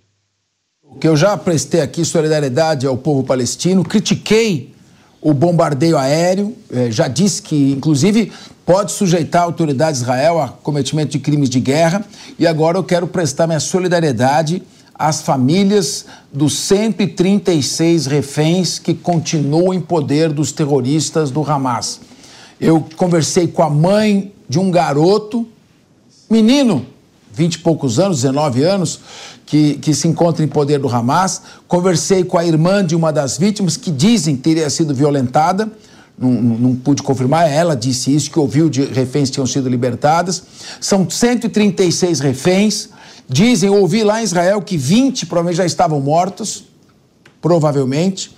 Você não sabe se eles estão doentes, se a doença está agravando, se eles estão com fungo, se tem infecções que não sendo tratadas, estão sendo bem alimentados, as condições de estresse psicológico, estresse pós-traumático, que vai ser algo, infelizmente, que vão ter que caminhar o, o, por todas as suas vidas. É, e o governo de Netanyahu tem a obrigação moral de tomar a iniciativa e trazer esses reféns de volta. E não jogar a culpa no Hamas e se, se omitir. Ele é o chefe daquela nação, ele tem responsabilidade com aquelas famílias. E a gente espera que esses reféns possam retornar aos seus lares. Eu quero aqui mandar um abraço, nós temos uma audiência muito grande em Israel, um abraço às famílias é, é, do, das vítimas sequestradas, no meu nome, em nome de todos os debatedores. Nossas orações estão com vocês e a gente espera que esses entes queridos possam voltar sãos e salvos. Sabemos que nem todos o farão. Muito triste isso. Eu vou, eu vou falar agora sobre a Hungria, vamos mudar de assunto. Vamos falar sobre Rússia e Ucrânia. O Diego Tavares quer fazer uma pergunta para você, ainda relacionada à questão do conflito do, com o Hamas. Diego, por favor, o, o, está à sua disposição o Luca Bassani. Luca, boa noite. Um grande prazer falar com você, meu amigo. Luca, ontem, embora não fosse a pauta, nós não pudemos deixar de comentar no Tá na Roda a respeito da grande quantidade de bandeiras de Israel na manifestação do ex-presidente Bolsonaro aqui na Avenida Paulista. Eu vi hoje no ex, antigo Twitter, que um ministro israelense agradeceu à população brasileira pelo apoio, até considerando nas últimas semanas a fala desastrosa do presidente Lula. Eu queria saber se teve mais alguma repercussão internacional esse fato de muitas bandeiras de Israel nessa manifestação gigantesca que aconteceu ontem aqui em São Paulo. Olha, Diego, sempre também um, um grande prazer encontrá-lo aqui. Realmente, essa é uma questão que repercutiu é, bastante por conta das falas do presidente Lula, que criou uma crise diplomática desnecessária com o Estado de Israel durante a semana passada. Nós temos que é, grande parte da imprensa repercute que as falas do presidente causaram tensões com é, o Estado de Israel como um todo, a população judaica, mas grande parte da população brasileira não representa as ideias que foram proferidas pelo presidente Lula naquela ocasião em Addis Abeba, na Etiópia. Então, nós temos essa dicotomia entre o que os governantes defendem no aspecto da, da diplomacia e também aquilo que a população pensa. Obviamente que há também outros interesses políticos que levam a população que apoia o ex-presidente Bolsonaro a apoiar também o Estado de Israel, mas é, não é sobre essa questão que, que, que eles entraram mais, mais detalhes na, nas reportagens. Falaram apenas sobre essa diferença entre o que o governo atual representa e também o forte apoio popular que tem Jair Bolsonaro, que conjuntamente com Lula são os maiores líderes populares do Brasil desde a democratização do país. Muito bem, vamos agora falar um pouquinho da guerra da Ucrânia com a Rússia, ou melhor dizendo, da Rússia com a Ucrânia, que foi a Rússia que invadiu a Ucrânia. A Hungria que integrou a OTAN em 1999, aprovou a entrada da Suécia da organização do Tratado do Atlântico Norte. É necessário unanimidade. Se não me engano, a Turquia já havia feito essa alteração em troca dos F-16. O que significa isso, Luke? Quais são os próximos passos?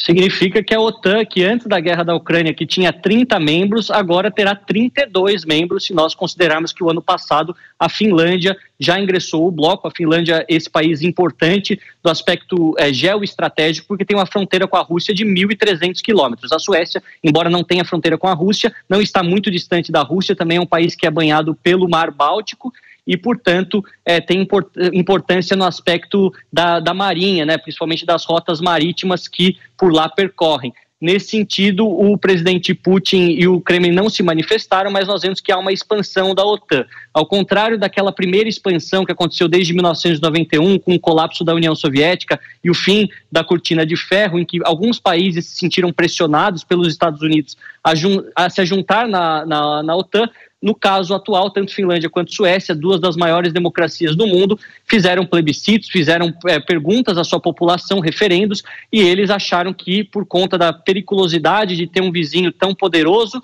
é, valeria a pena ingressar ao bloco ocidental, que tem maiores semelhanças com a população nórdica do que os russos. Então, é a quebra de uma neutralidade histórica. Os finlandeses e os suecos escolheram essa neutralidade por razões diversas, né? Os finlandeses, principalmente por conta de um pacto feito com é, Stalin e os soviéticos pós-Segunda Guerra, os suecos apenas por acreditar que a neutralidade é, fosse a melhor opinião, opção naquela ocasião. Então, de qualquer maneira, isso acaba aumentando ainda mais a OTAN e fazendo com que esses 32 países sejam agora os mais poderosos no aspecto militar do mundo, se nós considerarmos a tecnologia e também o tamanho é, de todos os exércitos somados.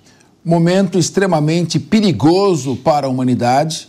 Eu já disse, você também falou isso, nós concordamos que o início desse século está muito parecido com a corrida armamentista do início do século XX, que levou à Primeira Guerra Mundial por um motivo menor, né?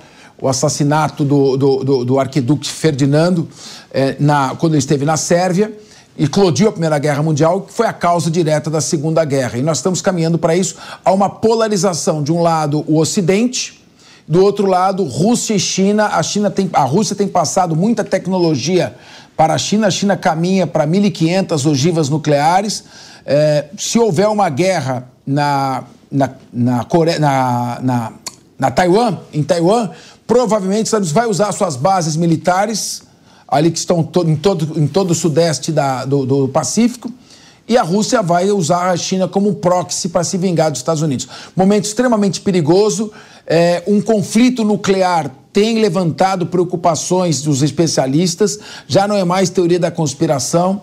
Infelizmente, é, esse é o mundo. Eu só queria te fazer uma última pergunta parece que a Rússia é, está reivindicando a ocupação de Pobida, que fica a 5 quilômetros de Donetsk, e também de Krink. O que, que você diz a respeito disso? Você já pode dizer que estão chegando em Zaporizhia. Qual a sua visão da evolução dessa guerra nesse momento? É, os russos reivindicaram a a ocupação agora em Pobeda, essa cidade que inclusive traduzirmos do russo ao português significa vitória, né? E exatamente neste momento os ucranianos não comentaram diretamente se perderam o controle dessa essa cidade que não é tão populosa, mas é numa posição estratégica. Como você bem mencionou, Capês, nós temos o Oblast de Donetsk, esse que está por volta de 55% a 60% já ocupados pelos russos, e do lado temos o Oblast de Zaporizhia, esse 70% ocupado pelos russos. Na, no cenário ideal para Moscou, o objetivo é chegar a 100% nesses dois oblasts, nesses dois estados, se nós fizermos uma analogia para a geografia brasileira, assim como eles conseguiram em Luhansk, assim assegurando o controle territorial e uh, tendo nas suas mãos uma importante região industrial e estratégica para eventualmente seguir conquistando outras cidades da Ucrânia, exemplo da própria Zaporídia, de Dnipro, entre tantas outras aí, às margens desse rio que corta a Ucrânia do norte ao sul. Por enquanto, não há nenhum tipo de confirmação independente através das imagens de satélite, por se tratar de uma região muito pequena e que às vezes já foi despovoada, despopulada por conta da guerra. Então, teremos que esperar os relatórios oficiais militares, ou até mesmo a admissão da perda desses territórios por parte da Ucrânia durante as próximas horas, os próximos dias. Mas tudo indica que o momento é muito mais favorável aos russos para a conquista de territórios do que haja um momento de motivação das tropas de Zelensky para reconquistar os territórios. Quem sabe com a entrada da Suécia, que também é um país muito moderno na produção é, no, é, militar, poderá enviar mais armamentos à Ucrânia, dar uma nova chance, mas isso parece ser muito pouco provável neste momento. Luca, para encerrar, só atender um pedido do Acácio Miranda. Atrás de você tem uma prateleira, atrás do, do lado direito seu, e tem um livro com capa laranja em cima. Você pode virar na prateleira de cima Aí mesmo tem um livro com capa laranja sua esse mesmo. A gente está curioso para saber que livro é esse na sua vasta biblioteca. É um livro de direito? É um livro de Hans Heinrich Eschek? Hã? De Klaus Olha, Otzin? essa parte da biblioteca é, é de, é de história. Ela ah, é uma ah, biblioteca história. que tem, é, que tem que, é, de história da, da humanidade, né? Tem cantos aqui de é, advocacia, outros são de medicina, então eu tenho que, cada canto que eu vou escolhendo, outro dia eu vou separar um livro e falar para nossa audiência, porque são livros muito antigos da biblioteca de um grande filólogo, de um grande especialista em latim que nós tínhamos aqui na Baviera durante o século passado. Quando eu for a Munique, eu vou te fazer uma visita aí nessa biblioteca para a gente tomar um café. Uma boa noite e obrigado. Em entrevista à Folha de São Paulo, o assessor especial da Presidência da República para Assuntos Internacionais, Celso Amorim, afirmou que não vê razão para o presidente Lula se desculpar sobre falas contra Israel. E vamos acelerando. Não tem ninguém que, que, apaga o fogo. Amorim ainda ressaltou que quem tem que se desculpar é o Estado de Israel. O assessor disse estar pessimista quanto à chance de interlocução com o governo israelense sem que Tel Aviv, segundo ele, pare com a matança na faixa de Gaza, o que o diplomata também classifica como genocídio. Meu querido Acácio Miranda, o Amorim nunca foi muito simpático a Israel, a verdade é essa. Ele sempre teve uma certa hostilidade com relação a tanto a Israel quanto aos Estados Unidos, vamos dizer a política desenvolvida, vai, para não personalizar a questão. E eu estava vendo, o, o, o Loyola também entrando nessa conversa, um documentário da TV Uruguaia. em que os, os historiadores estavam pedindo que o Brasil abrisse os arquivos da Guerra do Paraguai e também pedisse desculpas e devolvesse, inclusive, peças que foram tiradas do Paraguai durante a guerra. E aí, o que, que isso tem a ver? É que eles disseram. Com, esse, com o Celso Amorim é intratável, estavam falando dele. Vamos voltar aqui. Primeiro, essa questão de Israel. Eu estou preocupado, porque a gente tinha o Saraiva Guerreiro, um corpo diplomático, de homens de cabelos brancos, não só fisicamente, cabelos brancos espiritualmente, comportamentalmente. E é importante ter cabelos brancos, é, é ter uma tranquilidade é, é, é, e, nessas certas horas, poder acomodar. Eu tinha um professor que pintava os cabelos, tingia todos os cabelos. Ele não tinha vergonha de esconder os cabelos brancos, mas os cabelos brancos têm que ser mostrados. Um dia ele foi subir as escadas da São Francisco e tropeçou um aluno segurando no braço diz: pena que o senhor não possa atingir as pernas. Você, como você acha que está caminhando essa questão Brasil-Israel? Para mim, estamos a um passo de um inédito rompimento diplomático. Capês, eu acho que nós já esticamos demais essa corda trazendo para o popular. Primeiro, já dissemos aqui, vale reiterar, as frases, as colocações do presidente da República foram desastrosas. Isso é inegável. Em segundo lugar, o Itamaraty, aqueles diplomatas oriundos do Instituto Rio Branco, o Ministério das Relações Exteriores, que sempre foram orgulhos brasileiros, deveriam ter agido junto ao presidente da República para que ele soubesse que esse posicionamento não condiz com o histórico de relações internacionais do Brasil e não condiz com a postura de um chefe de Estado brasileiro, sendo o Brasil uma das maiores economias do mundo, e nós já falamos aqui também, e vale reiterar, sendo o Brasil o grande líder da América do Sul. Obviamente, obviamente, a par de toda a infelicidade dessa frase, existem outros aspectos, outros interesses em jogo que seriam ainda mais gravosos. E o Celso Amorim, como você bem disse, que é alguém experiente, que já foi ministro das Relações Exteriores, deveria ter agido de forma totalmente contrária. Deveria ele, que é o principal consultor do presidente da República em termos internacionais, ter dito que o presidente errou e, por mais que o presidente não assumisse expressamente o erro, deveria ele ter dito que o Brasil não pactua com os ataques terroristas que foram praticados pelo Hamas. Mas o Celso Amorim fez exatamente o contrário. Instantes depois, ele foi a público e disse que o presidente Lula não se retrataria e que aquele era o posicionamento institucional do Brasil. Estamos, portanto, neste momento onde embaixadores já foram convocados, estamos prestes a expulsar o embaixador israelense neste momento, o que faria com que Brasil e Israel cortassem relações, o Brasil estaria cortando relações com o único país que é democrático no Oriente Médio e mais do que isso o Brasil estaria cortando relações com um país que é aliado histórico dos Estados Unidos, que são o nosso segundo principal parceiro em termos comerciais e em termos de relacionamento. É, Paulo Loyola, eu queria fazer é, três perguntas para você, mas são perguntas curtas. Em é, primeiro lugar, você acha, você concorda com a frase do presidente Lula comparando a reação do exército israelense ao holocausto, trazendo Hitler à baila? Segunda pergunta.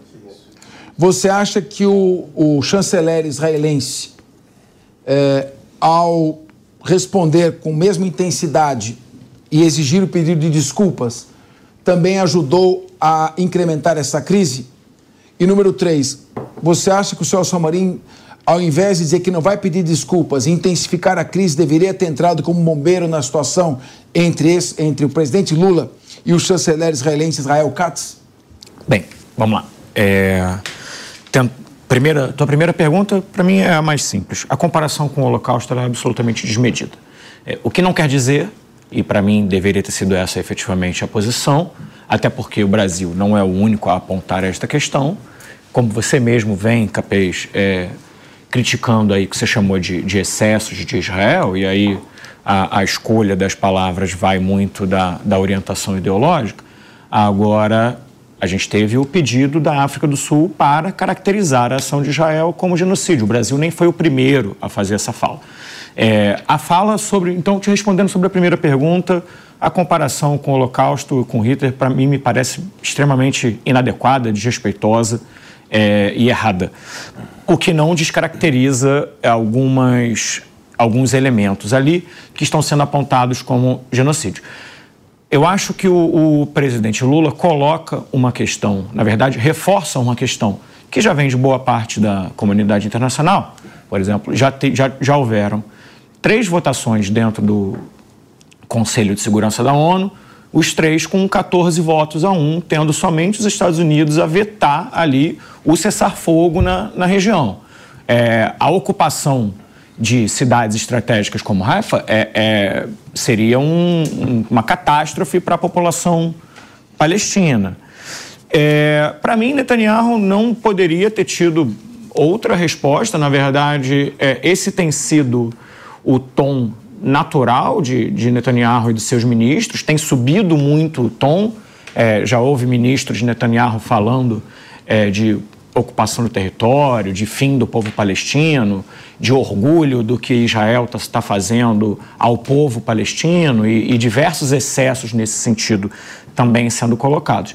E outra coisa, a tua terceira pergunta, em relação ao Celso Amorim, é, só queria fazer uma, uma, uma, breve lembrança aqui que você falou que o Celso Amorim nunca, nunca gostou de Israel, mas na verdade Lula foi o primeiro presidente brasileiro a visitar Israel em 2010, é, até então não havia tido nenhum, nenhuma visita de presidente brasileiro é, ao Estado de Israel, e Celso Amorim sendo seu, sendo seu chanceler. Então, não sei se daria para dizer efetivamente isso.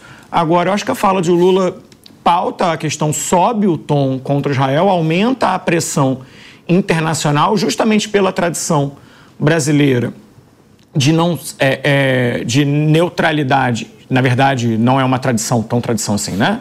O Brasil já havia se posicionado na Primeira e na Segunda Guerra Mundial.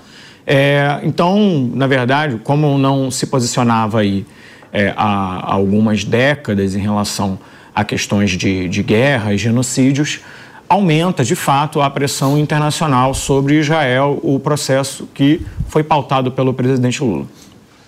Muito bem. Diego Tavares.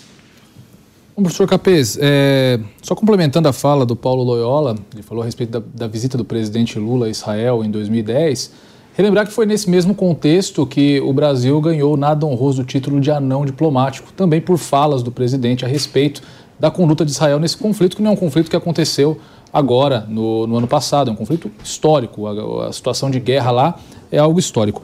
Agora, o que mais me chama a atenção é, é, a banalização de conceitos como o genocídio. Tudo virou genocídio. Qualquer coisa que se faz é, se, se, se, classifica como genocídio, acho que justamente para tentar desqualificar um eventual opositor político, opositor em qualquer outro contexto, retirando dele até mesmo, e muitas vezes, a condição de sujeito de direito. Genocídio tem uma definição, uma definição jurídica clara no contexto da geopolítica. Genocídio é ação deliberada para eliminação de outro povo, de outra etnia. Nada disso se observa no conflito entre Israel, que está combatendo um grupo terrorista. Evidentemente que pô, os métodos são contestáveis, como nós aqui muitas vezes contestamos, mas sob qualquer aspecto que se verifica ali não é um genocídio. Genocídio, como eu disse, tem uma definição muito clara. Israel está exercendo ali o seu direito de defesa e, infelizmente, isso tem culminado na morte de civis, como acontece em toda guerra. Como acontece, por exemplo, na guerra entre a Rússia e a Ucrânia. E sobre esse conflito em especial, o presidente Lula silencia. Como acontece em diversos outros lugares. Como acontece, por exemplo, na Venezuela onde o desgoverno de um aliado ideológico do presidente Lula faz com que crianças morram comendo lixo. Mas sobre isso também o presidente silencia, como acontece no próprio território brasileiro, onde a, a omissão da, da do nossa, nossa atual gestão do governo federal faz com que as mortes na terra Yanomami cresçam em relação aos governos anteriores, que eram chamados por esse governo de genocida. Então, é, isso me chama muita atenção, a banalização da utilização de, de termos sérios como genocídio. E só para eh, contextualizar um pouco mais a nossa audiência, o termo genocídio foi criado especificamente para tratar sobre o Holocausto. Então, quando nós falamos em genocídio por si só, no plano de fundo está o Holocausto. Esse termo não deveria ser utilizado para classificar nada, em absolutamente mais nada que acontece no mundo, porque serve para classificar justamente a maior crise humanitária, o maior crime contra a humanidade que já aconteceu, justamente contra judeus que foram alvos dessa fala lamentável do Lula. É, essa questão do genocídio ela tem um, um conceito técnico, ele, ela pressupõe a premeditação, né? o dolo o, o, nós tivemos genocídio dos Tutsis praticados pelos Hutus, né? Em, em, em, os Hutus é, é, praticaram genocídio contra os, os, Tutsis em Ruanda, em 1994. Pol Pot, Quimer Vermelho, no final dos anos 70. Você teve o genocídio de Stalin, submetendo a, o, o Holodomor, a população da Ucrânia, à morte de fome. Vários que foram, morreram nos, nos gulags ou então nas prisões eh, eh, soviéticas. Você tem o genocídio, na minha opinião, as duas bombas atômicas jogadas em Hiroshima e Nagasaki foram deliberadamente eh, contra a população civil. Então, ações genocidas se assemelham mais a isso. O que está havendo, na minha opinião, o Loyola tem uma opinião divergente, ele acha que alguns pontos caracterizam o genocídio, é que bom e cada um tem a sua posição. Mas me parece que é possível que a gente analise alguns crimes de guerra, após terminar esse conflito com o Hamas. É, por exemplo, é, mesmo tendo avisado para a população civil deixar um hospital, se permaneceram é, é, cidadãos lá e tinha conhecimento que eles haviam e mesmo assim foi bombardeado o hospital, tem que ter responsabilidade. Agora, essa é uma ação individual de um ou outro é, é, soldado que lá se encontra uma ação deliberada do governo para a eliminação total da população de Gaza, me parece que não seria genocídio, mas esse é um tema que é, é muito sensível, traz muitas posições, é, tem muita mágoa também, é, é, é sobretudo da, da, da, população árabe, com relação à maneira como a questão tem sido tratada, e a gente precisa sempre pro, procurar se conduzir com equilíbrio aí para tentar ser o mais técnico possível e menos ideológico possível. Belucci, eu quero ouvi-lo, mas agora entra nesse momento uma informação urgente que nós temos que passar aqui para o nosso espectador. Vamos falar agora sobre a perseguição aos dois fugitivos da penitenciária de segurança máxima de Mossoró, no Rio Grande do Norte, Tatu e Deizim. Já fugiram há 13 dias quem tem informações atualizadas é a nossa repórter Janaína Camelo, direto de Brasília. Boa tarde, Janaína. O tatu apareceu ou continua escondido? Boa tarde, Capê. Boa tarde a todos que nos assistem. Infelizmente, eles ainda, eles ainda estão escondidos, mas uma pessoa foi presa hoje e é a quarta pre pessoa presa neste caso, que é o mecânico Juanildo da Silva Fernandes. Ele foi preso hoje mais cedo, de 38 anos. Ele é o dono do sítio de onde esses dois foragidos estavam escondidos aí nos últimos dias. Eles ficaram por lá por oito dias. É, e esse esconderijo ele foi encontrado pela polícia ali na fronteira entre o Rio Grande do Norte e o Ceará. E o Juanildo chegou a dizer à polícia que ele foi coagido pelos dois criminosos, que ele foi ameaçado a ceder a casa para escondê-los e também para entregá-los comida. É, e aí a polícia desconfiou dessa, dessa acusação do Juanildo e depois de interrogá-lo, é, descobriu na verdade que ele estava mentindo e que na verdade ele recebeu 5 mil reais desses dois criminosos para poder escondê-los e também alimentá-los, né? É, o mais cedo, aqui eu estou na embaixada da Alemanha, porque mais cedo quem esteve aqui foi o ministro da Justiça, Ricardo Lewandowski, ele veio aqui assinar um acordo de cooperação entre o Brasil e a Alemanha é, de transferência de tecnologia, de informação é, no combate a organizações criminosas. Esse evento até teve a presença aí da ministra do Interior da Alemanha, que é a Nancy Faeser. E aí o ministro, ele foi questionado se essa se esse acordo de cooperação poderia já ajudar na busca desses dois foragidos, né? Mas o ministro disse que não, que essa, que essa fuga que aconteceu no último dia 14 é um caso muito isolado. E aí foi quando ele anunciou então essa quarta prisão, porque até então a gente sabia somente de três prisões que aconteceram na semana passada, né, no Ceará e também no Rio Grande do Norte. Então hoje ele disse que houve aí essa quarta prisão e depois então é, conseguimos mais essas informações. Então o ministro disse que, na verdade, essa é uma, uma situação isolada em relação a Mossoró, que, apesar, embora os dois façam aí parte de uma organização criminosa, né, de uma facção criminosa, que é o Comando Vermelho, segundo o ministro, os dois é, pertencem a uma uma hierarquia menor do Comando Vermelho. Então, não é o caso. É, ele voltou a dizer que os dois estão ali, sim, na região, é, ali na proximidade, e a captura não exige aí um intercâmbio de informações, que é possível conseguir fazer essa, essa operação de captura somente com as forças que já estão empregadas ali na região. Né? Só lembrando que tem, nós temos mais de 600 homens atuando ali nas buscas, homens da Polícia Federal, da PR PRF, das polícias locais e recentemente também quem foi para lá foram mais de 100 homens da Força Nacional. Capesa, com você. Muito obrigado, Gina Camelo, pela sua participação. Continua aberto aqui para qualquer momento trazer mais informações para nós ou na sequência para o 3 e 1. Meu querido João Belucci, se eles são de uma hierarquia inferior dentro da organização criminosa Comando Vermelho, então é mais é, clamorosa ainda a falha. Então, são dois membros de organização criminosa, mas não são da alta hierarquia. Segundo, eu já estava ouvindo vários depoimentos de como eles se escaparam. Não teve revista na cela. E por não ter revista na cela, ele pegou um, uma, um pedaço de madeira da pia e foi cavucando ali ao lado da, da, da lâmpada que fica acoplada ao teto. Depois que ele conseguiu cavucar, ele removeu a lâmpada com facilidade e viu que tinha só uma telha.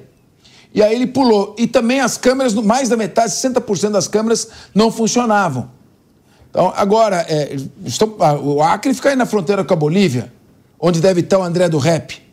Então, vamos torcer para que sejam recapturados, mas é clamorosa essa falha de segurança, principalmente quando se nota, e aí não é responsabilidade é, de presidente, de ministro da Justiça, mas principalmente quando se nota que a empresa encarregada da manutenção da penitenciária de segurança máxima é uma empresa é, comandada por um laranja, criada às vésperas da, da, da, do contrato e com falhas clamorosas de manutenção. Então, uma vergonha, um tapa na cara da segurança pública e da sociedade brasileira. Correto, foi realmente foi uma, um vexame, né, não só nacional como mundial essa fuga, né, a primeira lá do Presídio de Segurança Máxima. Na sequência, as declarações bastante, bastante desastrosas também do Lewandowski com relação ao carnaval, o clima estava mais leve. Tudo chama muito atenção, nesse caso é muito esquisito. E como a repórter colocou de forma precisa, teve na sequência, em outros presídios, não de segurança máxima, mas fugas também, né? É, é bem lamentável sobre qualquer aspecto. E também o que a gente observa é que esses no contexto jurídico brasileiro, eles fizeram, na verdade, o que se chama de antecipação da saidinha, né? Porque vamos falar a verdade, em algum momento eles iriam para o semiaberto e sairiam. Agora, é de menor hierarquia. 13 dias procurando. Don't you love an extra $100 in your pocket? Have a TurboTax expert file your taxes for you by March 31st to get $100 back instantly. Because no matter what moves you made last year, TurboTax makes them count. That means getting $100 back and 100% accurate taxes only from Intuit TurboTax. Must file by 331. Credit only applicable to federal filing fees with TurboTax full service. Offer can be modified or terminated at any time. De vez em quando surge uma pista. A tendência de que eles não estejam no Brasil também é muito grande e é um vexame enorme para o Brasil, que já não é referência nenhuma em segurança pública. A Cássio Miranda, o João Belucci falou muito bem que eles anteciparam a saidinha. Resta saber se é saída temporária ou definitiva. Será que vão ser recapturados? Eu acho que não. Treze dias depois, com indícios que eles foram abrigados na divisa com o Ceará, portanto, eles tiveram apoio externo, é muito provável, como o Belucci bem disse, que eles já não estejam mais no Brasil. Mas eu acho que há um ponto em relação a essa fuga que me causa certa perplexidade. E por quê? Há uns anos atrás foi noticiado que o líder da principal organização criminosa que atua, que atua dentro e fora dos presídios aqui no Brasil estava investindo 200 milhões de reais para que ele fosse resgatado de um presídio federal. E aí, dois criminosos que não têm qualquer relevância nas principais organizações criminosas brasileiras. Eles estavam num presídio federal porque eles mataram outros presos enquanto estiveram em presídios estaduais. Então estavam lá não pela sua relevância, mas por conta da sua violência. E fugiram com a total facilidade, sem qualquer óbice, sem qualquer dificuldade. E repito, como os líderes destas organizações que estavam gastando milhões estão vendo essa fuga? Porque nós sabemos que a partir de agora haverá um investimento maciço nos presídios federais para que essa segurança seja aperfeiçoada. Então, se os principais líderes dessas organizações pretendiam fugir, a chance deles fugiu com esses dois presos do Acre.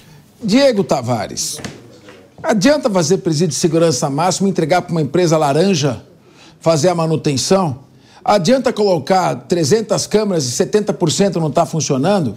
Adianta colocar sentinela e não está lá na hora em que, que ocorre a fuga? Adianta você é, fazer cerca e deixar material de construção e alicate ali ao lado para ser cortado? Adianta colocar uma cela e dizer que tem que fazer a revista e não fazer a revista da cela? Em suma, Adianta botar 600 homens para procurar alguém que já fugiu do país? Professor Capês, não adianta de nada. Eu tenho dito aqui, quando a gente comenta esse tema, que a mera análise gramatical é, do presídio de segurança máxima traz à tona o quanto é absurdo uma fuga ter ocorrido. E isso mostra como, como, como estão falidos os, os estabelecimentos prisionais do Brasil. Após essa fuga, é, foi noticiado que cerca de 33% dos presídios brasileiros estão em condições ruins ou péssimas. Então, é, como liberal que eu sou, eu sei que o professor também comunga é, dessa, dessa mesma ideologia, eu acho que passou da hora do Brasil começar a discutir a privatização do sistema prisional. Claro que a parte de segurança, constitucionalmente assegurada, tem que ser é, a cargo do Estado, mas a parte de hotelaria, de manutenção das estruturas que promovem a segurança no presídio, teria que ser entregue, sim, à gestão privada, que na grande maioria dos casos consegue entregar um serviço de muito maior qualidade em relação ao setor público. Paulo Loyola. Como você vê a crise do sistema penitenciário como um todo e especificamente essa fuga? Na verdade, gosto muito da, da fala do Dr. Cássio, no sentido de que efetivamente essa fuga chama a atenção para as condições de como o processo vinha sendo conduzido até então e vai forçar o governo a tomar é, questões e, e, providências práticas em relação ao atual conjunto do, do sistema. Agora, eu discordo do processo onde a gente indique que o, o ideal seria um presídio privado, enfim, por razões bastante óbvias de que isso, na verdade, deixaria mais exposto o que já é muito ruim em termos de sistema de controle, é, é, colocar isso na, na, mão do capital e sob o interesse financeiro, é, me parece um erro, me parece um erro grande, inclusive. Obviamente, pode-se argumentar de que, ah, mas tem um presídio ali privado que está funcionando melhor. Obviamente, ele tem um nível de investimento também superior, e isso também tem que ser levado em conta. Inclusive, nesse problema que a gente teve atualmente no Equador, em grande parte ali foi a privatização do sistema de segurança. No Equador, você tem duas vezes mais agentes privados, ainda que o colega Diego tenha dito aí no sentido de.